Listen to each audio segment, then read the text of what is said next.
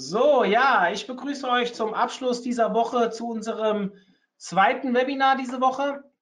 Heute haben wir das Thema Produktbewertungen. Ein sehr spannendes Thema.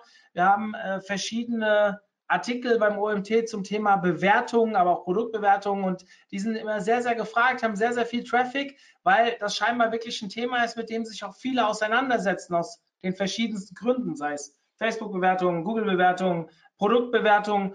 Und umso schöner finde ich, dass wir heute einen, ja, ich kann fast sagen, speziellen Gast haben. Das ist das zweite Webinar, was aus dem Ausland gehalten wird. Mike. Erst. Richtig. Und, und äh, danke, dass du das Webinar dem Skifahr äh, dem äh, Schlittenfahren vorziehst. Äh, bei euch hat es geschneit, habe ich gehört. Bist in Stockholm.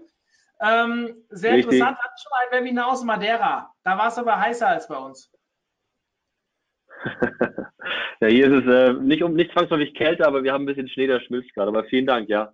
Ja, so, ähm, ja, zu Mike. Äh, ist seit zehn Jahren bereits in Schweden. Wir, ihr habt eine Agentur, die unter anderem in Stockholm sitzt. Und ja, wir sind jetzt schon seit fast einem Jahr in Kontakt bezüglich verschiedenster Projekte und jetzt sind endlich ist das Webinar da. Ich ja, erwarte schon ein bisschen länger drauf. Ich freue mich sehr darüber. Und ähm, ich würde einfach sagen, ich überlasse dir die Bühne. Für alle, die das erste Mal dabei sind, Fragen stellen über den Chat. Ich komme am Ende zu einer QA-Session wieder dazu und ja, würde sagen, Feuer frei. Vielen lieben Dank, Mario, und herzlich willkommen alle zum Webinar. Ganz kurz zu mir. Ich bin, wie gesagt, seit zehn Jahren in Schweden, bin angestellter Geschäftsführer bei der MSM Digital Nordics und äh, Fachexperte in dem Bereich Consumer Generated Content inklusive Rating and Reviews.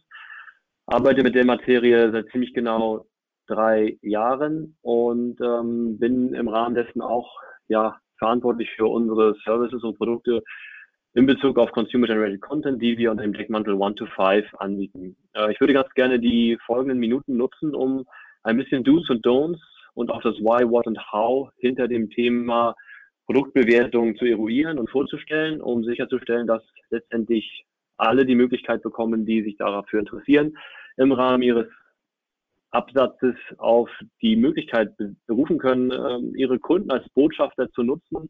Äh, man nennt das auf Neudeutsch auch Digital Word of Mouth, um letztendlich bis zu 20 Prozent Umsatzsteigerung zu generieren.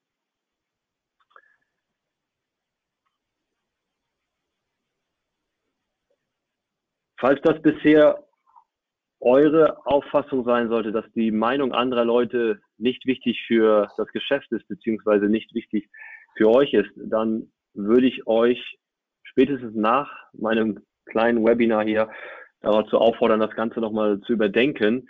Denn ähm, Bewertungen steigern nicht nur Vertrauen, sondern sie steigern auch den Absatz. Und ich berufe mich jetzt in den folgenden drei, vier Slides ein bisschen auf Facts and Figures, die wir mal im Rahmen meiner Desktop Research zusammengestellt haben.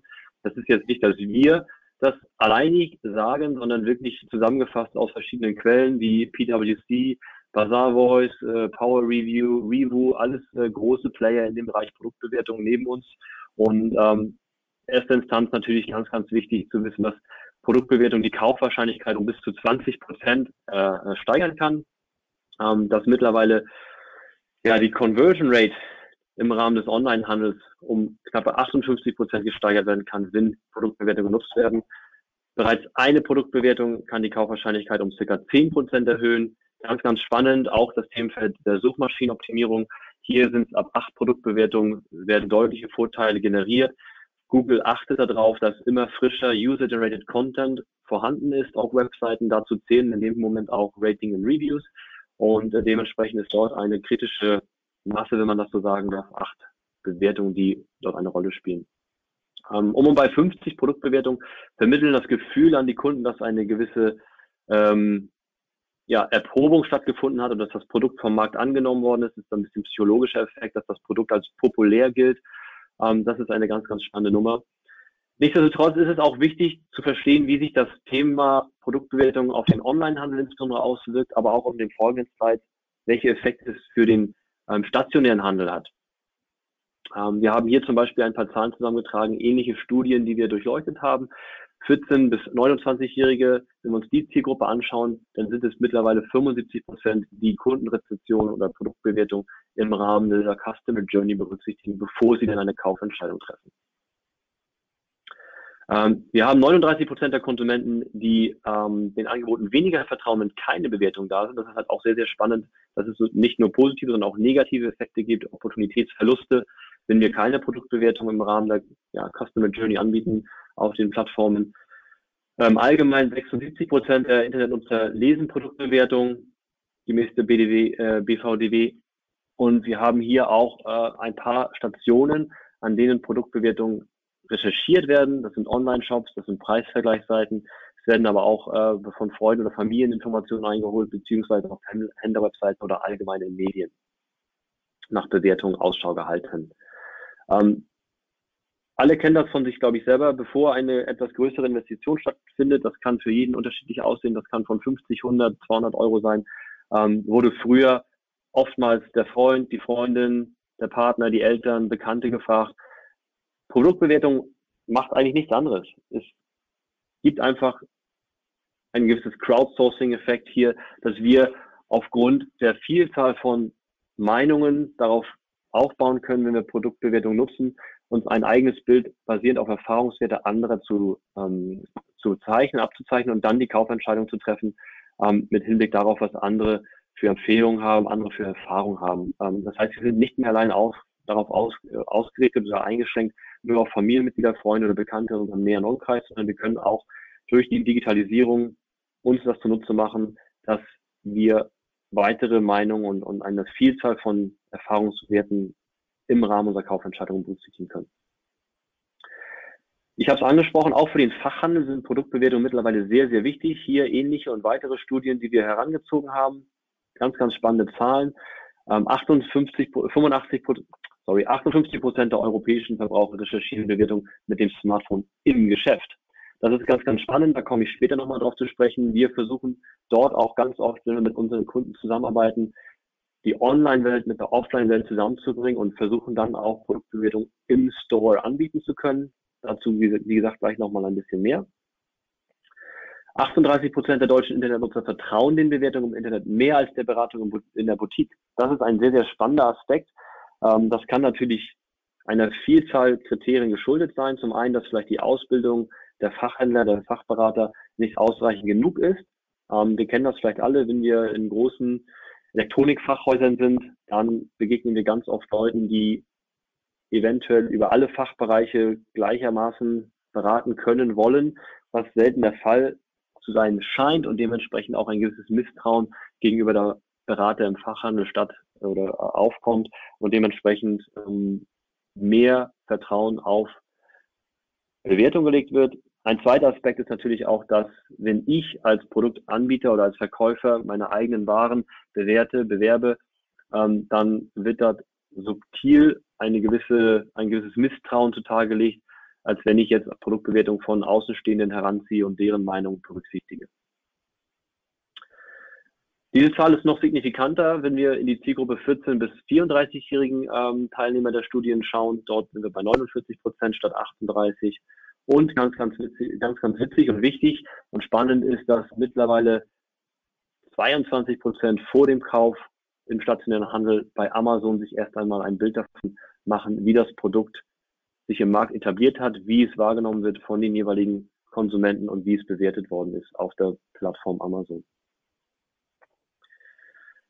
Spannend und auch hier angesprochen, zuvor zwei, äh, 23 Prozent der europäischen äh, Verbraucher würden im Laden gerne von Verkäufern bedient werden und im Rahmen der, ähm, der Beratung die Möglichkeit haben, Bewertung einzusehen. Also auch das haben wir mittlerweile schon getestet, Bewertung in Store anzuzeigen und dazu komme ich, wie gesagt, vielleicht später nochmal im Best Practice Case darauf zu sprechen. Noch eine Folie, die ich ganz gerne nutzen möchte, um die Wichtigkeit und das Warum von Produktbewertung zu erläutern. Wir haben zusammen mit einem unserer Kunden eine sogenannte Eye-Tracking-Study durchgeführt, um festzustellen, wie Produktbewertungen im Rahmen des Online-Shoppings wahrgenommen werden, wie sie genutzt werden. Und auch hier sehr, sehr spannende Findings aus den äh, Märkten Schweden und UK. 20 Prozent nutzen Vergleichsportale, um danach gezielt auf der Herstellerseite zu recherchieren. Das ist sozusagen der Einstieg der Customer Journey. Ähm, ich versuche mich über sogenannte ja, Idealo, Price Runner etc. Vergleichsportale zunächst einmal einen Überblick zu machen, ähm, zu verschaffen, dort auch schon über Produktbewertung zu stolpern, um dann letztendlich auf der Herstellerseite zu landen. 23 Prozent suchen aktiv nach Bewertungen auf der Produktseite. Das ist etwa die gleiche Relevanz wie der Preis hat. Und bisher war es für uns unabdingbar, dass die Annahme und auch die, die, die Studien und die Ergebnisse im äh, sogenannten Shopper Studies äh, ganz klar nahegelegt haben, dass, das, dass der Preis das ausschlaggebende Kriterium ist, mittlerweile on par mit Produktbewertung. 40 Prozent lesen Bewertung, bevor sie ein Produkt in den Warenkorb legen. Es ist das Top 3 Filterkriterium nach Marke und Preis. Auch das ist ganz, ganz spannend. Das Potenzial wird oftmals gar nicht auf den, ähm, in den Webshops ausgenutzt, da ich oftmals noch gar nicht, und da muss ich sagen leider, nach Produktbewertung filtern kann, sondern oftmals nur nach Marke und Preis beziehungsweise bestimmten Beschaffenheitskriterien des Produktes. Und ganz, ganz wichtig, Sortierungsfaktor Nummer zwei direkt nach dem Preis. Stellt sich die Frage, wenn wir die Gewichtigkeit, die Wichtigkeit von Produktbewertung verstanden haben, wie können wir effizient und erfolgreich mit Produktbewertung arbeiten?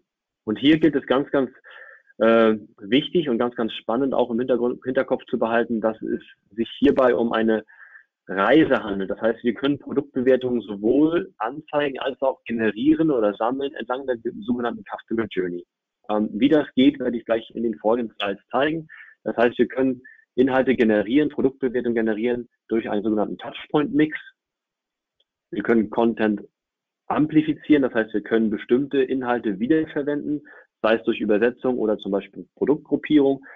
Man redet dort oftmals auch von Cost per Review als ein Indikator, als eine Kennzahl. Je geringer die Cost per Review ist, ähm, desto effizienter sind unsere dahinterliegenden Aktivitäten und ähm, Übersetzung und Produktgruppierung, Familien können dort hilfreich sein. Auch da gehe ich dann im Laufe der folgenden Slides nochmal genauer drauf ein. Und last but not least, natürlich machen wir das nicht nur, um Inhalte zu sammeln und Insights zu sammeln, um Produkte zukünftig besser zu konzipieren und kontinu kontinuierlich weiterzuentwickeln, sondern wir machen das Ganze natürlich auch, um dann die Produktbewertung auch wieder ausspielen zu können, sei es auf der eigenen Webseite, zusammen in Kooperation mit Händlern oder auch Vergleichsportalen zu positionieren. Wo generieren wir, wo können wir Bewertungen sammeln? Ganz, ganz einfache Antwort auf diese Frage, dort, wo sich Ihre Kunden befinden. Wo ist denn das? Und dort gibt es eine ganze Spannbreite von Aktivitäten, die wir mittlerweile selber auch anbieten und ausgetestet haben mit diversen Kunden. Ähm, hier mal eine Übersicht. Der Kreativität ist hier keine Grenze gesetzt. Äh, ganz, ganz oft ist wirklich Trial and Error hier das Stichwort. Nicht alle Aktivitäten sind für alle Produkte oder alle Industrien geeignet und oftmals auch ähm, davon abhängig, was das Budget hergibt, beziehungsweise auch was die Bereitschaft von und, und das, äh, die Ressourcen der jeweiligen dahinterliegenden Unternehmung äh, bereitstellen.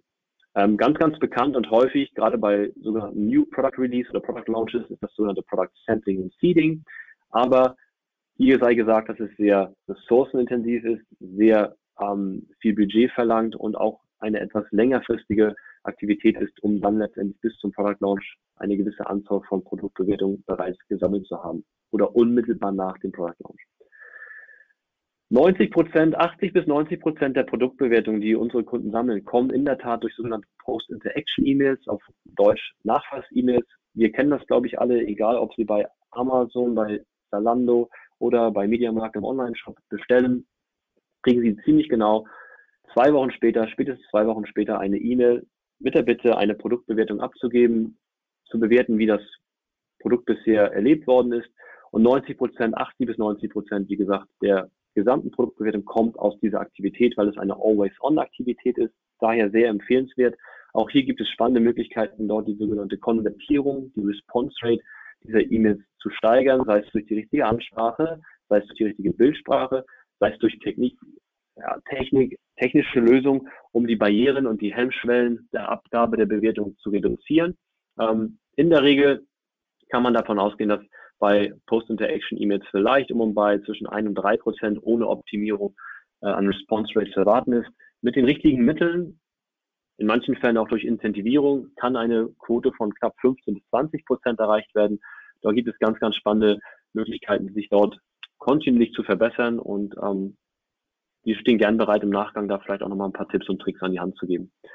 Ähm, Social Media im Ladengeschäft, Connected Appliances ist im Kommen, alle Produkte, besonders im Electronic, Consumer Electronics, äh, die mittlerweile über Apps gesteuert werden können, mittels Push Notification auch dazu auffordern und einladen, Produktbewertungen abzugeben.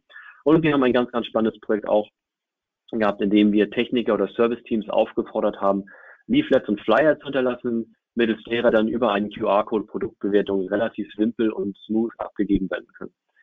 Events wie Taste-Events, Roadshows ähm, können genutzt werden, um sogenannte Experiential Reviews genutzt zu werden. Experiential Reviews sind Bewertungen, die nicht auf dem Eigentum oder des, dem Besitz des Produktes basieren, sondern auf der Möglichkeit, das Produkt für einen gewissen Zeitraum getestet zu haben. Das hängt immer von der Produktbeschaffenheit ab, aber auch von der Einstellung der jeweiligen Unternehmung, ähm, ob diese Produktbewertungen genutzt werden wollen oder nicht. Und natürlich das ganze Themenfeld der Kampagnen, ob wir Produktbewertungen intensivieren, sei es durch Gewinnspiele, sei es durch Rabatte etc. pp. Ein zweiter sehr, sehr spannender Hebel, den ich heute vorstellen möchte, sind die sogenannten Produktfamilien, die als Multiplikator genutzt werden können, um die Cost per Review, einer der wichtigsten KPIs im Rahmen der Produktbewertungsstrategie oder des Produktbewertungsmarketings, äh, zu nutzen und zu, zu, zu reduzieren, beziehungsweise ROI hochzuhalten, die Cost per Review gering zu halten, ist, äh, wie gesagt, äh, sogenannte Produktfamilien. Das heißt, wir haben bestimmte Produkte, die eine ähnlich bis gleiche Beschaffenheit haben. Jetzt das Beispiel hier IKEA, gleiches Sofa, unterschiedliche Farbe in unterschiedlichen Märkten. Hier haben wir die Möglichkeit, dann die Produktbewertung zu aggregieren, das Volumen hochzuhalten, um dementsprechend auch einen geringeren Invest ähm, zu haben, um das Limit von, sagen wir jetzt mal, die KPI von acht Produktbewertungen, um die SEO-Benefits zu generieren. Ähm, um das schnellstmöglich zu erreichen, können wir uns dort ähm, sogenannten Translation Services bedienen, beziehungsweise auch die Produktfamilien dann nutzen, um dort die Produktbewertung übergreifend über die verschiedenen Produktvarianten innerhalb der Familie, beziehungsweise auch übergeordnet über die verschiedenen ähm, Länder durch ja, Google Translation, Bing ähm, Translation Engines auf der Webseite Cross-Country anzeigen zu können. iPhone weiß, iPhone schwarz, wenn ihr mal reingeht bei Amazon, äh, sehr, sehr spannend auch dort zu sehen. Amazon praktiziert das äh, Perfektion. Ähm, iPhone 10 schwarz und weiß, gleiche Ausführung, außer die Farbe. Auch dort werden Produktbewertungen aggregiert, ähm, um so letztendlich auch mehr Informationen im Rahmen der Kaufentscheidung bereitstellen zu können. Ganz, ganz spannend ist natürlich auch, wie das ganze Themenfeld von Produktbewertung von einer infrastrukturellen Perspektive oder technischen Perspektive abgebildet werden kann. Wir haben hier mal ein ganz einfaches, vereinfachtes Schaubild dargestellt, ähm, wie das Ganze in Anführungsstrichen logistisch abläuft. Wir haben die sogenannte Review Collection Creation, das heißt organische Inhalte kommen zum Beispiel jeder Website, das heißt ihr habt ein Display oder ein, ein Modul auf der Webseite, über das dann die Produktbewertung abgeben kann, äh, abgegeben werden kann. Wir haben die Post-Interaction-E-Mail, über die dann auch Produktbewertungen weiter reinkommen. Oder wir haben durch sogenannte Syndizierung und Syndizierungs- oder Partnernetzwerke Bewertungen, die mittels äh, einer kontinuierlichen Schnittstelle zu uns rübergespielt werden. Oder wir haben Events und andere Aktivitäten, die dazu beitragen, dass Produktbewertungen kontinuierlich bei uns reinkommen in eine sogenannte vielleicht Review-Plattform oder in ein Backend. Was passiert dort? Dort sollte sichergestellt werden, dass eine gewisse Moderation stattfindet, dass wir an Betrug vorbeugen, dass eine gewisse Authentizität stattfindet, aber auch technische Parameter wie zum Beispiel die Amplifikation, die wir vorhin auf dem vorherigen Slide angesprochen haben, funktioniert aus technischer Warte. Und das ganze Themenfeld natürlich Themenfeld der Sicherheit. Und last but not least natürlich auch ähm, das Reporting und äh, Analyse der Inhalte, um dort das Bestmögliche auch zum Beispiel für die Produktentwicklung herausziehen zu können oder aber auch gegebenenfalls bei Bedarf mit den jeweiligen äh, Verfassern der Produktbewertung auch in Kontakt treten zu können zum Beispiel. Wenn das alles stattgefunden hat, die Moderation, die Authentizität statt, äh, sichergestellt ist, Betrug ausgeschlossen werden kann, ähm, dann geht es darum, diese Produktbewertung so weit wie möglich auch streuen zu können. Das heißt auf eigenen Kanälen, also man nennt das auch Review Display und Distribution oder Syndication. Das heißt, dass wir die Produktbewertung entweder zunächst einmal auf unseren eigenen Plattformen ausspielen, sei es im Webshop, sei es auf der Webseite, ähm, aber auch über vielleicht Kanäle im In-Store-Bereich, ähm, über sogenannte Digital Signage Solutions, das heißt ja, auf Screens im, im Ladengeschäft, aber auch das Streuen über externe Inhalte. Das heißt, wir können natürlich unsere Produktbewertung auch genauso wie wir es im Rahmen der Collection haben, auch zu Partnern syndizieren. Ähm, hier entsteht klassisch eine Win-Win-Situation. Das heißt, wenn, stellt euch vor, ihr seid Hersteller eines bestimmten Produktes, ihr seid eine Produktmarke und verkauft die auch über Drittanbieter, dann wollt ihr natürlich auch, dass auf diesen Plattformen möglichst viele Produktbewertungen da sind, um eine ja, informative Entscheidungsgrundlage bieten zu können und auch den Bedarf und den Anspruch der Kunden gerecht zu werden, nach der Wissbegierigkeit der Produktbewertung sozusagen die Inhalte anbieten zu können. Ähm, heißt hier können wir natürlich unsere Inhalte auch dann ausstrahlen, aussteuern. Dort gibt es, da möchte ich so ein bisschen den Mythbuster spielen. Es gibt ein bisschen das Gerücht, dass es sogenannte Penalties bei der Google Search gibt, wenn Inhalte doppelt angezeigt werden. Das stimmt grundsätzlich ja, kann aber nicht rein auf die Inhalte der Produktbewertung runtergebrochen werden.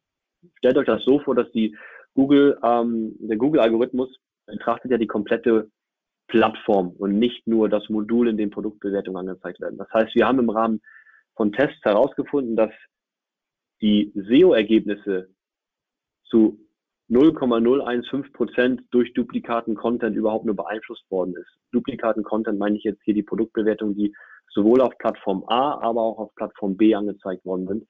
Ähm, eine so geringe Signifikanz, die zu vernachlässigen ist, einfach aufgrund dessen, dass der Rest der Webseite so unterschiedlich aufgebaut war und auch selbst die Anzeige der Produktbewertung auf der Webseite, der auf den jeweiligen Plattformen unterschiedlich gestaltet worden ist oder gestaltet worden war, ähm, dass insofern keine ähm, ja, kein Duplicate Content von Google erkannt worden ist und somit auch keine Penalty stattgefunden hat, wenn es darum geht, die Suchanfragen für die jeweiligen Plattformen zu bewerten. Das wichtigste Credo, und das lesen wir auch immer wieder in den Medien, ist natürlich sowas ähm, um die Aspekte herum, Authentizität, Glaubwürdigkeit und die Qualität der Bewertung. Wir haben ganz oft in den Medien in letzter Zeit gelesen, dass es immer wieder zu Betrugsfällen kommt. Dies gilt es natürlich vorzubeugen. Und dort gibt es verschiedene Maßnahmen, verschiedene Aspekte, die zu bedenken sind.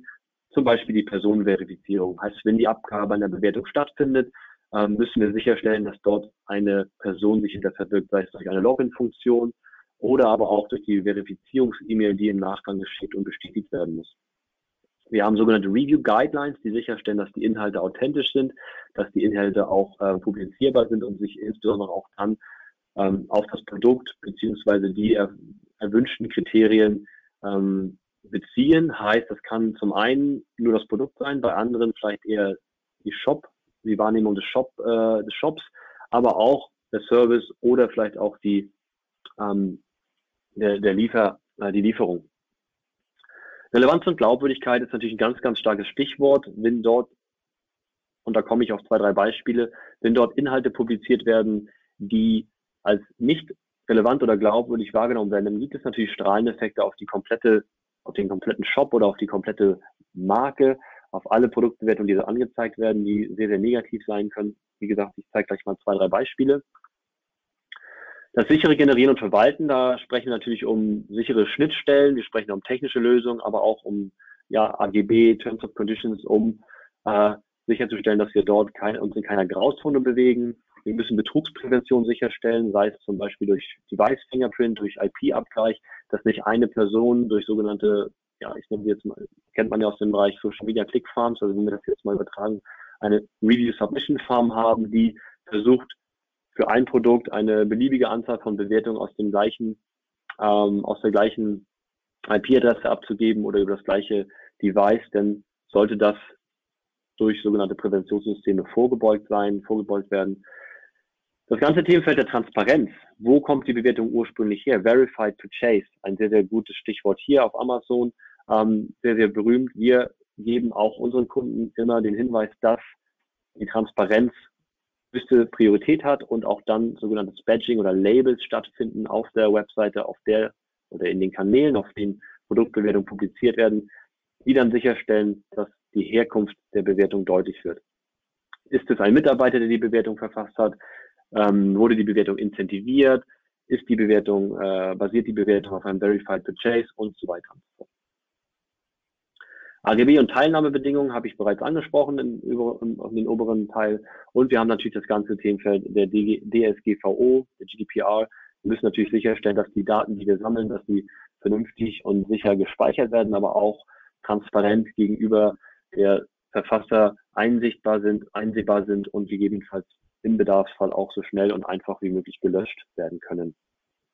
Moderationsrichtlinien, auch hier ganz, ganz wichtig, welche Inhalte sollen publiziert werden, welche Inhalte dürfen nicht publiziert werden. Das kann von pornografischen Inhalten bis hin zu Links, das kann über schlechte Sprache bis hin zu Preisnennungen sein, die erwünscht oder unerwünscht sind. Ähm, das ist ganz, ganz individuell, je nach Industrie und Produktbeschaffenheit zu adaptieren. Und wir haben ein ganz, ganz spannendes Themenfeld, wo wir immer daran denken müssen, wir haben eine ganz, ganz breite Möglichkeit, künstliche Intelligenz im Rahmen der Moderation anzuwenden. Ähm, das steht dem menschlichen Kontext gegenüber. Das heißt, auch dort ist immer eine gewisse, gewisse Balance einzuhalten, inwiefern wir sicherstellen, dass unsere Systeme, die wir dort verwenden, genügend geeignet sind, um auch Produktbewertung und den Kontext des jeweiligen vielleicht Landesproduktes, der Industrie und der Region mit berücksichtigen zu können. Ähm, das ist auch eine Frage, die immer wieder auftaucht und beantwortet werden muss. Auf das Thema der Moderation würde ich gerne einmal noch mal kurz eingehen, um auch zu zeigen, dass es hier wirklich Bad Practice gibt. Wir haben hier auf der rechten Seite auf der rechten Seite mal drei ähm, Beispiele aus dem englischsprachigen Raum herangezogen. Wir sehen oben rechts, ja, ähm, sehr, sehr interessant, ähm, von äh, dem Headset-Hersteller Turtle Beach haben wir das mal aufgegriffen. Seht ihr hier rechts oben, dass diese Produktbewertung natürlich gar, kein, gar keinen Mehrwert bietet und ähm, dementsprechend auch hätte nie erscheinen sollen. Das sind wirklich Produktbewertungen, die, wenn ihr die Links später klickt, immer noch publiziert werden. Ähm, wir haben rechts auf der Seite ähm, ja, eine gewisse Formulierung, fucking waste of money, ich zitiere hier, ähm, die unseres Erachtens nicht durch die Moder Moderationskriterien hätten gelangen sollen und niemals hätten publiziert werden sollen. Und ganz, ganz spannend auch unten, ja, ist zwar nett gemeint, die Produktbewertung, die dort abgegeben worden ist, aber letztendlich basiert diese auf keinerlei Erfahrung, ähm, das Produkt selber genutzt zu haben und dementsprechend auch hier äh, gar keinen Mehrwert für den Leser oder den Verfasser. Heißt insofern, dass hier unseres Erachtens in dem Beispiel die Moderationskriterien nicht richtig greifen und da natürlich auch, wie gesagt, sogenannter Halo-Effekt steht, was die, entsteht, was die Seriosität der kompletten Plattform anbelangt, beziehungsweise auch der positiv abgegebenen Bewertung, ob diese überhaupt seriös und glaubwürdig sind.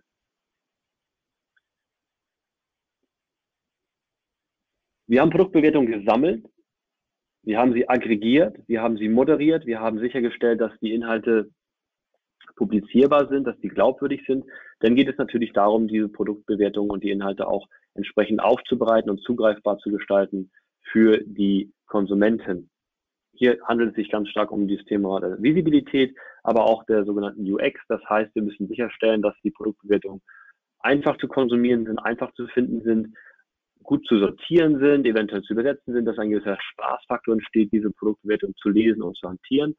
Ähm, Dort gibt es natürlich verschiedene und ich möchte mich auf drei heute in dem Rahmen äh, drei ähm, Stellen fokussieren, anhand derer Produktbewertungen wahrgenommen werden oder auch ausgespielt werden. Ganz, ganz wichtig natürlich bereits schon angesprochen, die sogenannten Search Engines. Google ähm, mal an erster Stelle genannt. Man redet auch von sogenannten ähm, Snippets. Hier ein Beispiel links unter dem ersten Suchtreffer SenseCook Electric Oven seht ihr die Sternebewertung mit der Durchschnittsbewertung und die Anzahl der abgegebenen Bewertungen direkt unter dem Link. Ähm, insofern ganz, ganz spannend, dass AEG in dem Fall gar nicht selber die Produkte, äh, Produkte verkauft im Vergleich zu John Lewis, ein äh, Retailer aus UK, der die Produktbewertung, äh, der die Produkte selber veräußert, ähm, hat diese Snippets selber gar nicht. Ähm, insofern spannend, dass AEG jetzt nicht allein, aber auch mit aufgrund der Produktbewertung über äh, John Lewis rankt und in, abgesehen davon überhaupt, ob es jetzt die Ranking Platz 1 oder 2 ist, immer noch gleich auf den ersten Blick deutlich wird, wie populär das Produkt ist, wie gut es bewertet worden ist, ohne dass ich überhaupt auf die dahinterliegende Webseite zugreifen muss. Hier redet man von sogenannten Markups, die stattfinden müssen. Wir müssen sicherstellen, dass Google ähm, die Inhalte aus der Webseite auslesen kann. Das ist Suchmaschinenoptimierung, ähm, aber alles keine Raketenwissenschaft, von daher ähm, mittlerweile auch sehr gängig und eigentlich eher die Ausnahme in dem Fall jetzt hier, dass John Lewis keine Produktbewertung in dem Beispiel bei der Google-Anfrage anzeigt und visualisiert. Auf der Webseite. Auf der Webseite gibt es sehr, sehr spannende Möglichkeiten, Produktbewertung zu verankern. Da geht es zum Beispiel um sogenannte Category Pages oder Product Page. Es gibt verschiedene Modulmöglichkeiten dort, Produktbewertung spielerisch abbilden zu können, sei es durch, sei es durch Filter, sei es durch Interaktivität. Da kommen auch die Kommentarfunktionen mit ins Spiel, dass Produktbewertung seitens der Unternehmung, der Marke, des Händlers kommentiert werden können. Sehr, sehr spannend ist es nicht nur die negativen zu konvertieren, die negativen Bewertungen zu konvertieren und dort auf bestimmte Stände einzugehen, sondern es geht auch darum, oftmals äh, sehr herausragende Produktbewertung vielleicht zu belobigen, um dort letztendlich auch eine gewisse gewissen Dialog stattfinden zu lassen und dass auch die Konsumenten sicherstellen bzw. das Gefühl bekommen, dass die Bewertungen seitens der, der Marke oder des Händlers wahrgenommen werden und auch als sehr wichtig wahrgenommen werden und wertgeschätzt werden. Ähm, Übersetzungsfunktion kennen die meisten sicherlich von euch, wenn ihr auf TripAdvisor seid oder auf ähm, Airbnb. Äh, ein sehr, sehr, zwei sehr, sehr bekannte Beispiele, auf, die darauf basieren, dass Inhalte international angezeigt werden und dort in Realtime über sogenannte Translation Engines ähm, ja, länderunabhängig angezeigt werden können. Die Übersetzungsqualitäten sind mittlerweile sehr, sehr gut. Ähm, es kommt immer darauf an, von welcher in welcher Sprache man übersetzt. Da gibt es bestimmte Konstellationen, die vielleicht ein bisschen ähm, herausfordernder sind. Wir haben da ein, zwei Beispiele auch gehabt im Rahmen unserer Kunden, aber grundsätzlich sind die sehr vertrauenswürdig und es ist eine gängige Praxis.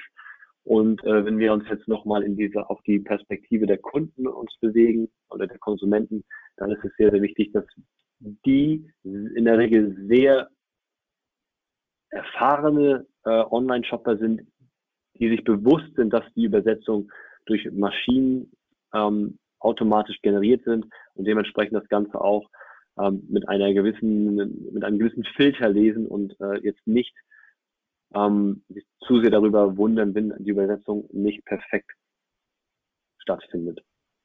Also hier gibt es ganz, ganz spannende, viele, ganz, ganz spannende Möglichkeiten, das auch spielerisch darzustellen durch Produkt, das durch das Bewerten davon, ob die Produktbewertung hilfreich war, also sogenannte Ratings auszusprechen, ähm, die auch dazu beitragen, dass die Inhalte einfacher wahrgenommen werden können, aber auch, wie gesagt, ein gewisses Community-Flair entstehen kann auf den eigenen Plattformen, beziehungsweise dort, wo die Produktbewertungen angezeigt werden. Last but not least, in Store, auch hier werden häufig Produktentscheidungen im Rahmen des, der Customer Journey am Ende dann getroffen. Und hier haben wir mittlerweile auch Projekte realisiert, dass Produktbewertungen am Point of Sales abgebildet werden, sei es jetzt hier im Rahmen von Tablets, durch Digital Price Tags, aber auch durch Digital Signage Solutions, also am Schirm, durch größere Geräte oder auch durch Touchscreens, die dann die Möglichkeit haben oder bieten, dass die Konsumenten direkt am Point of Sales Produktbewertung konsumieren können, recherchieren können, lesen können durch relativ simples äh, Swipen-Funktionen können dann ähm, die Vielzahl von Produktbewertungen gelesen werden, ohne dass überhaupt das Mobiltelefon aus der Tasche gezückt werden muss, beziehungsweise vielleicht auch nur angeregt wird, dass diese Produktbewertungen vorhanden sind. Ähm, das ist ganz, ganz spannend, ganz, ganz interessant und insbesondere auch im amerikanischen Raum mehr und mehr im Kommen. Und ähm, wir sehen es mittlerweile auch schon hier in Deutschland als, ja, als Trend, dass mehr und mehr Produkte, Marken und ähm, Händler Produktbewertungen im Store am Point of Sales positionieren. Ganz, ganz wichtig, zusammenfassend mit der richtigen Ausführung fördern Bewertungen eigentlich die Bekanntheit, sie verstärken den Kaufanreiz und idealerweise führen sie dazu, dass dann die Verkaufszahlen sowohl online, aber auch im stationären Handel ähm, steigen. Ähm, das haben wir gesagt, dass oftmals mittlerweile, selbst wenn ich das Produkt am Ende des Tages stationär erwerbe, dass die Produktbewertungen bereits online konsumiert worden sind, gelesen oder recherchiert worden sind und das ist ähm, ganz, ganz wichtig im Hinterkopf zu behalten, wenn es darum geht, nochmals Produktbewertung entlang der ganzen Customer Journey zu betrachten. Wir können Produktbewertungen bereits im Rahmen des Pre-Purchases positionieren und sicherstellen, dass dort eine gewisse Abgabe von Produktbewertung angedeutet wird oder ja, gesät wird durch bestimmte Incentivierung oder einfach nur das bloße darauf aufmerksam machen, dass Produktbewertungen ähm, wichtig sind, sowohl für die weitere Produktentwicklung, aber auch als Hilfestellung im Rahmen der Kaufentscheidung für zukünftige ähm, Kunden beziehungsweise Konsumenten. Dies kann sich entlang der kom kompletten Customer Journey abbilden. genau das gleiche auch das Ausspielen von Produktbewertungen, nicht nur im Rahmen der Entscheidungsfindung, sondern auch Post-Purchase. Auch dort können die Zahlen und Daten genutzt werden, um den Kauf zu bestätigen und zu beglückwünschen. Im Sinne von, du bist einer von vielen Kunden, die äh, auch eine sehr, sehr hohe, ähm, ein sehr, sehr gutes Erlebnis mit dem Produkt bisher haben und dem eine sehr gute Bewertung beimessen. Du bist einer von vielen, die das Produkt auf 4,6 bewerten und wir gratulieren dir dazu ähm, und wünschen dir viel Spaß. Also auch da im Post-Purchase können Produktbewertungen im Rahmen der Kundenkommunikation sehr, sehr relevant und hilfreich sein. Ich würde ganz gern ein Beispiel, ein internationales Beispiel anführen, wie mit Produktbewertung auch strategisch gearbeitet werden kann. Es handelt sich hier um einen internationalen Hersteller von weißer Ware, die sich das Themenfeld auch Ratings und Reviews vor ziemlich genau zweieinhalb Jahren etwas näher angeschaut haben und das auch auf sogenannter EMEA-Ebene, sprich Europa, Middle East und, Afrika. Und die Situation, die wir dort angetroffen haben, war folgt, dass, äh, war wie folgt, dass keine richtige Be Bewertungsstrategie stattfand bzw. ausgelebt worden ist oder definiert worden war. Ähm, mit dem damaligen Anbieter, der das System betreut hat, eine gewisse Unzufriedenheit vorherrschte, die Anzahl der Produktbewertungen, die gesammelt worden ist, nicht befriedigend war, als sehr niedrig wahrgenommen worden ist, was sicherlich auch der Tatsache geschuldet ist, dass wenig Strategie, Aktivitäten und auch kein definitives Budget vorgelegen hat. Ähm, es wurde sehr stark wahrgenommen, dass die Wettbewerber deutlich besser waren, was die Anzahl, die Qualität und die Verbreitung von Produktbewertungen angeht. Und dass ein ganz, ganz großer Mangel von Erkenntnissen für die Produktentwicklungsabteilung vorgeherrscht hat. Ziel war es im Rahmen dessen, diese Situation zu verbessern und die Herausforderung zu adressieren. Wie haben wir das gemacht? Wir haben angefangen, KPIs zu definieren, Anzahl von Produktbewertungen, die wichtigsten Kategorien, die Produktbewertung haben sollen, wo sollen sie ausgespielt werden, was ist eine ideale Cost per Review, wie viel Budget brauchen wir, was sind die Verantwortlichkeiten, ähm, was machen wir als Berater und Zulieferer beziehungsweise Zulieferer beziehungsweise welche Verantwortlichkeiten sind dann in-house auf Seiten des Kunden ähm, zu definieren und welche Ressourcen sind dort vorhanden. Ähm, Ziel war es, eine maßgeschneiderte Plattform zu haben, die dazu beiträgt, den individuellen Ansprüchen, in dem Fall hier des Kunden, gerecht zu werden, des Herstellers, um dort Produktbewertung optimal zu generieren, zu moderieren, auszuspielen, aber auch auszuwerten und natürlich overall höhere Quantität und Qualität der Produktbewertung zu erzielen. Um, eine entwickelnde Plattform und der Rollout zur ja, stetigen Generierung von Aktivitäten ähm, war, war im Fokus und über einen gewissen Zeitraum definiert. Und natürlich sollten wir sicherstellen, dass die Produktbewertungen die höchstmögliche Visibilität entlang der Customer Journey haben. Wie haben wir das gemacht? Wir haben eine globale maßgeschneiderte Plattform zu einem geringeren Budget als die vorherige Software-as-a-Service-Lösung implementiert und entwickelt, die mittlerweile in über 30 Sprachen und Ländern ausgerollt worden ist. Wir haben einen Aktivitätenkatalog entwickelt, zusammen mit dem, mit dem Kunden, um Produktbewertung zu sammeln. Von der Post-Interaction-E-Mail über ja, Cooking-Events, über Roadshows bis hin zu sogenannten äh, Sampling- und Seeding-Programm, um dort einen geeigneten Mix von Aktivitäten zu haben, um Produktbewertung nachhaltig und zum bestmöglichen Cost per Review zu generieren. Uns ist es gelungen, die Conversion Rate der Post-Purchase-E-Mail von knapp drei bis fünf auf ungefähr durchschnittlich 13 Prozent zu steigern, in einigen Märkten sogar auf 15 bis 18 Prozent durch kontinuierlich, kontinuierliches Optimieren der Bildsprache, der Ansprache, durch Incentivierung. Ähm, und aufgrund dieser, ja, aller dieser Aktivitäten ist es uns gelungen, die Produktbewertung, die Anzahl der Bewertungen innerhalb eines Jahres von 10 auf 100.000 Bewertungen äh, zu steigern. Das zu geringeren Kosten pro Bewertung, als es bis dato der Fall gewesen ist. Und ganz, ganz wichtig, und das ist natürlich auch Hauptanliegen gewesen, die Lücke zu den Bewerber, Wettbewerbern zu schließen. Unter anderem auch durch sogenannte Selizierung der Produktbewertung in die jeweiligen ähm, Webshops und Plattformen, an denen das Produkt erworben werden kann. Das sind im Groben ist es das einmal eins der Produktbewertung. Produktbewertung sammeln, Produktbewertung moderieren, aggregieren, amplifizieren und dann das sicherstellen, dass Produktbewertungen auch ausgestreut werden, dass es zugänglich in spielerischer und unterhaltsamer Art und Weise den Konsumenten möglich gemacht wird, die Informationen leicht zugänglich äh, zu konsumieren. Und ich hoffe, es ist mir gelungen, einen groben Einstieg in die Thematik zu beschreiben, die Do's und Don'ts ein bisschen aufzuzeigen, aber auch insbesondere das Ganze, warum wir dieses Themenfeld von Produktbewertung nicht unterschätzen sollten, in den Vordergrund zu stellen. Ich würde damit ja. in die Fragerunde übergeben, wenn das Mario ja. für dich auch okay ist. Ja, danke. Vielen Dank für den Vortrag. Ähm, die, das gebe ich jetzt erstmal weiter. Wenn ihr Fragen habt, das ist auch schon was reingekommen, dann bitte jetzt über den Chat. Das Thema Bewertung lässt uns nicht ganz los. Ich mache gerade an der Stelle kurz mal Werbung für den 13.12., also heute in zwei Wochen wird ein Kollege von mir den richtigen Umgang mit negativen Bewertungen mal genauer durchleuchten. Wir haben heute auch ein, zwei Sachen dazu gehört, beziehungsweise wie man sowas kommentieren kann, soll, wie auch immer. Und Dennis wird dann äh, vielleicht auch noch ein bisschen expliziter in einem weiteren Webinar dazu eingehen.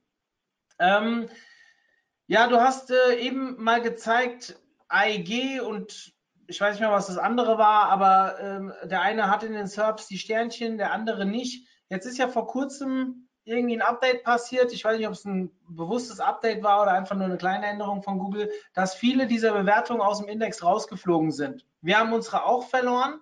Ich habe ein bisschen recherchiert. Ähm, irgendwie, wenn man die Bewertung jetzt produktweise ausspielt, dann werden sie weiter angezeigt. Wenn man es plattformübergreifend macht, dann nicht mehr. Kannst du es da mal genauer abholen? Ähm, das sind technische Aspekte, die habe ich jetzt noch nicht ganz genau betrachtet. Da kann ich jetzt gar nicht ja. genau, ähm, mir ist es vor zwei Wochen aufgetaucht. Ich habe mich da noch nicht genau eingelesen. Deswegen kann ich die Frage leider an dem Moment noch gar nicht richtig beantworten. Ähm, wir hatten das auch wahrgenommen an einigen unserer Plattformen, ähm, kann da jetzt aber leider noch keine dezide Antwort ja. geben. Tut mir leid. Ist kein Problem. Ich, ich, es ist auch noch relativ frisch. Wir haben in der in unserer Clubgruppe haben wir mal auf Facebook mal ein bisschen äh, drüber gesprochen. Da gab es wirklich so zwei, drei Tage, wo es einmal ausgespielt wurde, einmal nicht. Da wurden unterschiedliche strukturierte Daten ausgespielt und ähm, dann war es wieder ein Tag da. Also da hat Google relativ viel ausprobiert und auf einmal waren sie alle weg. Deswegen, äh, wir haben uns letztes Jahr irgendwann mal extrem damit beschäftigt, mehr Google-Bewertungen zu bekommen. Das hat auch sehr gut funktioniert. Wir haben da hier intern einen kompletten Workflow aufgebaut, wann wir Leute nach Bewertungen fragen. Die sind auch außerordentlich positiv und dementsprechend war das natürlich schön in den Serbs. Die sind aber dann leider, weil wir ja keine direkten Produkte haben, ähm, dann leider verschwunden. Aber okay, dann übergehen wir das. Äh, es gibt ja ganz viele Anbieter da draußen zum Thema Produktbewertung wie Trusted Shops und Co. Gibt es irgendwelche, die du besonders mhm. empfehlen würdest? Uns, damit angefangen, äh, Spaß beiseite. Natürlich, also es gibt eine Vielzahl. Es kommt immer ganz drauf an, äh, was das Ziel und die Absicht äh, dahinter ist. Es gibt ganz, ganz viele sehr, sehr gute Anbieter. Ähm, es kommt darauf an, wenn es um Shop, also welche Produktbewertung es sich handelt. Handelt es sich um Shop-Bewertung, dann ist Trusted Shop sicherlich einer der, der führenden. Ähm, wenn es darum geht, Produktbewertungen als Marke zu syndizieren und die auch bei ähm, weiteren Plattformen zu positionieren, ist äh, Basavo ist sicherlich einer der führenden Player in dem Bereich, die ein sehr, sehr starkes Finanzierungsnetzwerk in den jeweiligen Ländern hat. Ähm, wenn es darum geht, nur auf der eigenen Plattform zu zeigen und sehr standardisiert mit künstlicher Intelligenz dort die Moderation zu haben, dann ist JPO sicherlich nennenswert. Ähm, nichtsdestotrotz, wenn es um Flexibilität und ein gutes Pricing geht, würde ich auch äh, uns One to Five da immer wieder mit ins Spiel bringen wollen. Mhm. Ähm, aber da ist äh, echte Bewertung gibt es auch einen sehr, äh, mittlerweile sehr aggressiven Player auf dem Markt, der sehr, sehr spannende Möglichkeiten hat, als Software-as-a-Service-Lösung äh, ähm, herangezogen zu werden. Ähm, ist schwer, das zu verallgemeinern. Es gibt eine Vielzahl. Äh, es hängt von Budget ab, es hängt von der Ausrichtung ab, ob ich die Produktbewertung, wie gesagt, indizieren möchte oder eher eine Monobrand bin und das auf der eigenen Plattform benötige. Ähm, daher fällt es mir schwer. Wir haben eine Übersicht, ich kann das gern noch mal mit reingeben, eine Übersicht, die den Markt ein bisschen aus verschiedenen Perspektiven betrachtet, heißt Flexibilität, Pricing zum Beispiel oder Software as a Service Standard. Ähm, das sind zwei, drei Slides, die kann ich gerne nochmal hinzufügen und dann äh, wird ein gewisses Bild vom Kontext des, des Marktes der Anbieter äh, deutlich sichtbarer. Ja, sehr gerne. Ähm, ich wollte dich jetzt auch nicht in eine Situation bringen, dass du irgendwie Wettbewerber äh, promoten musst und so, aber ich habe mir schon gedacht, dass du einen sehr guten Wettbewerbsüberblick hast und sicherlich ähm, gerade aus dieser unterschiedlichen Perspektive vielleicht den einen oder anderen nennen wirst. Ähm, danke dafür. Ähm, du hast am Anfang ja. das Thema ähm, acht Bewertungen für SEO-Vorteile. Da haben noch mal zwei, drei nachgefragt, wie sehen solche Vorteile aus?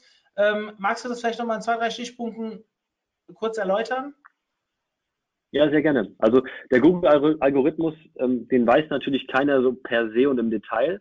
Ähm, nichtsdestotrotz ist es so ein bisschen, wie soll ich sagen, der Volksmund sagt, der Volksmund sagt das und uns äh, die Tests zeigen, dass ab einer kritischen Masse von knapp acht Bewertungen ähm, die Search-Hits ansteigen. Das heißt, das ist eine Untersuchung auch von, von Bazaar Voice, die dahinter liegt. Das heißt, es gibt eine gewisse kurvenförmige Entwicklung. Je mehr Produktbewertungen ich habe, desto größer sind die, ist die Wahrscheinlichkeit, dass ich äh, als Search-Hit angezeigt werde. Ähm, hat verschiedene äh, Hintergründe. Das eine ist die reine, die reine Quantität. Die Quantität von User-Generated Content wird beim Algorithmus, beim Algorithmus mit berücksichtigt, aber auch die frische Inhalte, also wann wurden diese Produktbewertungen abgegeben, ist eine sehr, sehr relevante, ähm, ein sehr relevanter Faktor für Google im Rahmen der SEO. Das heißt, je mehr Produktbewertung ich habe, desto höher ist auch die Wahrscheinlichkeit, dass ich frischen Content dort wahrscheinlich hinterlegt habe.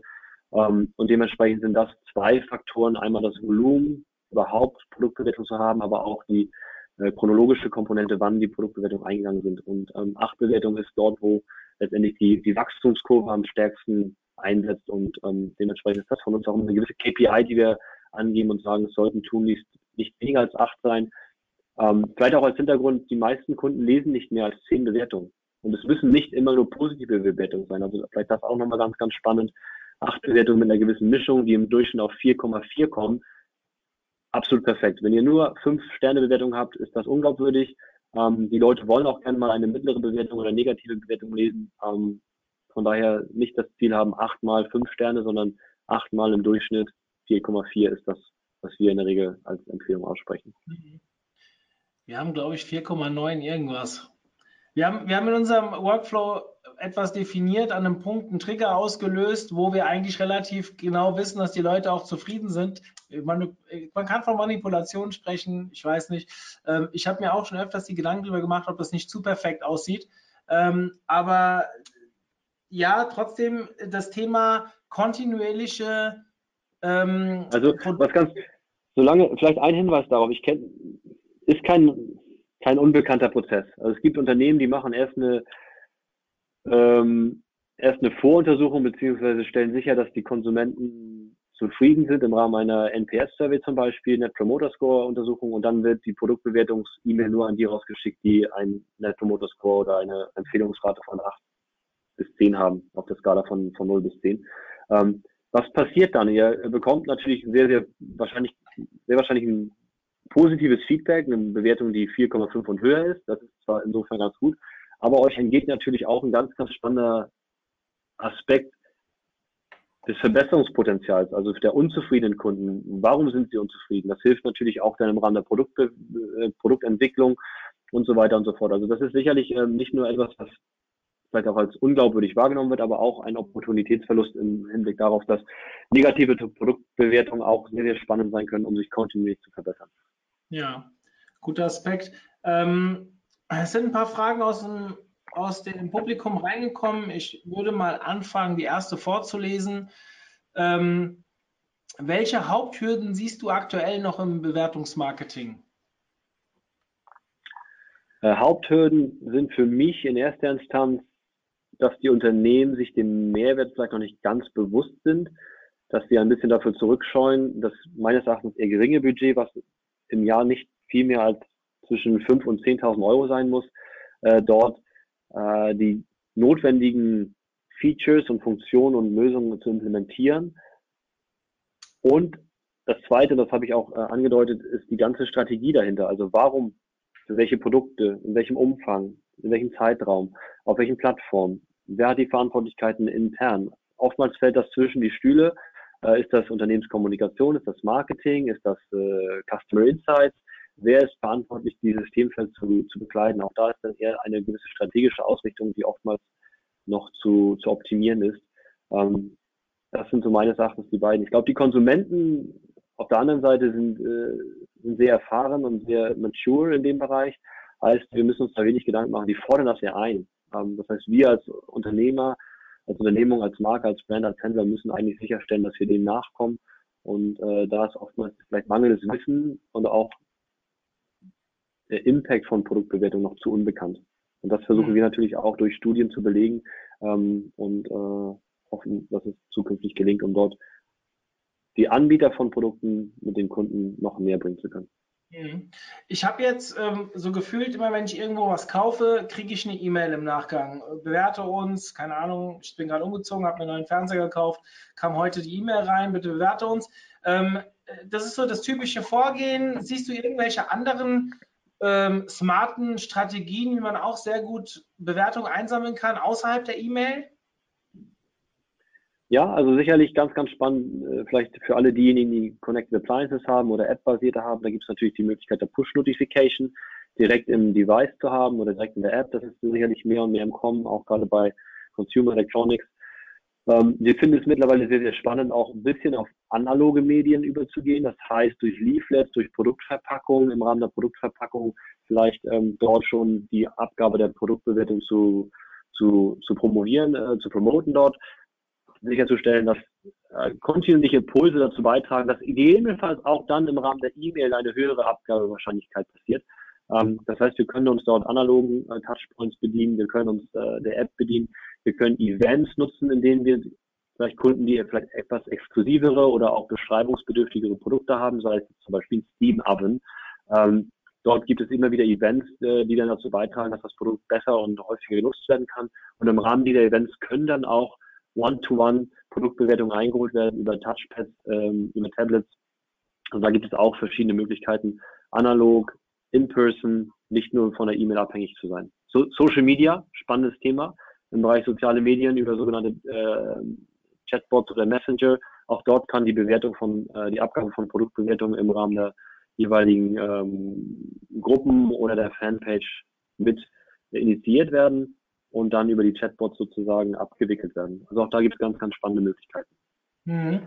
Äh, sehr spannend. Ich habe ähm, zu diesem Thema ist so ein bisschen jetzt nicht ganz 100% passend, aber ihr wisst vielleicht nächste Woche, ich glaube am 7.12. gibt es dieses Verbot seitens Facebook und WhatsApp ist ja Facebook, ähm, dass keine WhatsApp-Newsletter mehr verschickt werden dürfen. Das ist gerade ein sehr, sehr großes Thema, ist sehr präsent, wird meiner Meinung nach äh, aufgrund dessen, dass es noch nicht so viele genutzt haben, nicht extrem gehypt, aber es ist schon für die, die sich dort einen sehr guten Kanal aufgebaut haben, ein tiefschneidender Eingriff und ähm, wir haben kurzfristig, es ist noch nicht online, wir werden am Montag ein Webinar online stellen, was wir schon kommenden Freitag halten werden. Also eine ganz kurzfristige Aktion von jemandem, der sich in diesem Chat-Thema extrem gut auskennt, der quasi einen Tag bevor das Verbot in Kraft tritt, uns mal informiert, wie man damit umgehen muss und so weiter. Also wer Bock hat, am Montag nochmal äh, online gehen, bei uns reinkommen und sich anmelden für das Webinar am Freitag. Das ist ein ganz, ganz heißes Thema. Dementsprechend werden wir versuchen wir, so wie wir es bei Content, äh, beim Cookie Consent und beim DSGVO letztes Jahr gemacht haben, haben wir jemanden gesucht, der genau zu dieser Materie etwas erzählen kann. So, genug Werbung, Werbemodus aus. Ähm, nächste Frage. Wie komplex ist es, eine Bewertungsmarketing-Infrastruktur aufzubauen? Braucht man einen Dienstleister oder geht sowas auch in Eigenregie? Ähm, sehr gute, sehr, sehr gute Frage. Es geht beides. Also jetzt der Beispielfall von dem, ähm, von dem äh, Consumer Electronics Hersteller hat gezeigt, dass dort äh, in-house was gebaut worden ist mit jetzt unseren Ressourcen, aber letztendlich Product Ownership war auf deren Seite. Ist das skalierbar? Ist das empfehlenswert? Wahrscheinlich nein. Ähm, jetzt für in Anführungsstrichen den kleinen Einzelhändler, ähm, der einen Webshop, seinen eigenen Webshop nur betreut, ähm, sollten erst Skaleneffekte und dort vielleicht Software as a Service herangezogen werden. Sind die schwer zu implementieren? In der Regel nein. Es gibt sehr gute API-Dokumentation. Ich kann jetzt in erster Instanz über uns sprechen.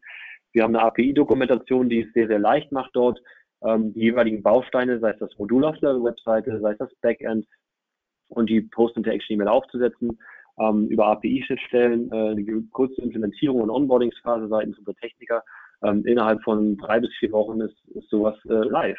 Also nein, es ist nicht umständlich, es ist nicht intensiv und es muss auch nicht ähm, sehr, wie sagt man, ressourcen-heavy sein auf Seiten der, auf Seiten der jeweiligen zu implementierenden äh, Hersteller oder, oder, oder Brands. Ähm, in der Regel macht es wenig Sinn, das komplett selbst zu entwickeln, wenn man nicht eine gewisse Unternehmensgröße hat. Ja. Zudem kommt noch, vielleicht letzter Aspekt, ähm, wenn ich mich eines Drittanbieters bediene, kommt eine gewisse Glaubwürdigkeit oder Reputation hinzu, wenn dann ein gewisses Label rechts oder links steht, dass die Produktbewertung von einer dritten Instanz moderiert und, und gehandhabt werden, als wenn es alles in-house gemacht wird. Dann ist da auch eine gewisse höhere Glaubwürdigkeit zu erwarten. Hm.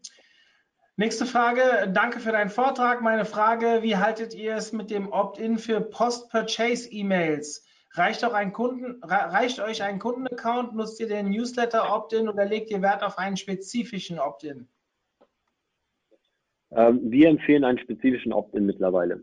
Ähm, wir haben einen Kunden gehabt, dort haben wir es wirklich über den Newsletter Opt-in, also am Anfang haben wir es komplett ohne Opt-in gemacht. Wir haben gesagt, das ist vielleicht eher Marktforschungsaspekte. Wir haben also der Kunde hat es sozusagen von uns ein bisschen ähm, mit erwartet und aufgefordert. Wir haben in dem Moment das als Marktforschungsinstrument gesehen und weniger als Marketinginstrument. Ähm, dann sind wir übergegangen, auch durch äh, eigene Erfahrungen, die wir gemacht haben, darüber übergegangen, dass es Marketing, Kommunikation ist und weniger Marktforschung, haben dann den Newsletter Opt-in und jetzt mittlerweile mehr und mehr der Trend, dass wir einen spezifischen Opt-in für die Post-Purchase-E-Mails anbieten oder haben, einfach um da auch die Flut der E-Mails zu vermeiden, beziehungsweise auch da die Frustra den Frustrationslevel der, der Kunden gering zu halten. Ähm, es ist kein Muss, also es reicht ein Opt-in für Newsletter und Marketing-Kommunikation, äh, wir haben mittlerweile äh, festgestellt, dass die Produktbewertungs-E-Mail gar nicht so häufig abgewählt wird im Vergleich zu Newsletter oder anderen Kommunikationsinstrumenten. Mhm. Berücksichtigt Google nur eigene Google-Bewertungen für das Ranking oder werden auch Bewertungen auf Shop-Seiten betrachtet? Also in der Google sammelt ja keine eigenen Produktbewertungen. Google hat ja in erster Instanz äh, Bewertung für Restaurants, Services, Plätze, Locations, die Google selber sammelt oder Hotels äh, vielleicht noch. Ähm, heißt, ja, Brand, ja, Brand Reputation, genau. Ähm, heißt aber, wenn ich nach einem gewissen Produkt suche, dann werden äh, die Produktbewertungen der Seite gecrawlt oder berücksichtigt. Ähm, in der Regel werden selten eigene Unternehmensbewertungen auf der Seite gesammelt. Also mir nicht geläufig, dass jetzt, äh, also NPS-Resultate werden zum Beispiel nicht berücksichtigt. Dass ich selber meine Marke bewerten lasse, in der Regel unwahrscheinlich, sondern oftmals bezieht es sich ganz stark auf die Produkte. Und ja, Google bezieht die Produktbewertung im Rahmen ihres Algorithmus mit ein, so wie gezeigt in dem Beispiel jetzt bei AEG, aber auch alle anderen Produkte, nachdem ihr Google die Produktbewertung auf der eigenen Plattform haben, werden dann berücksichtigt. Mhm.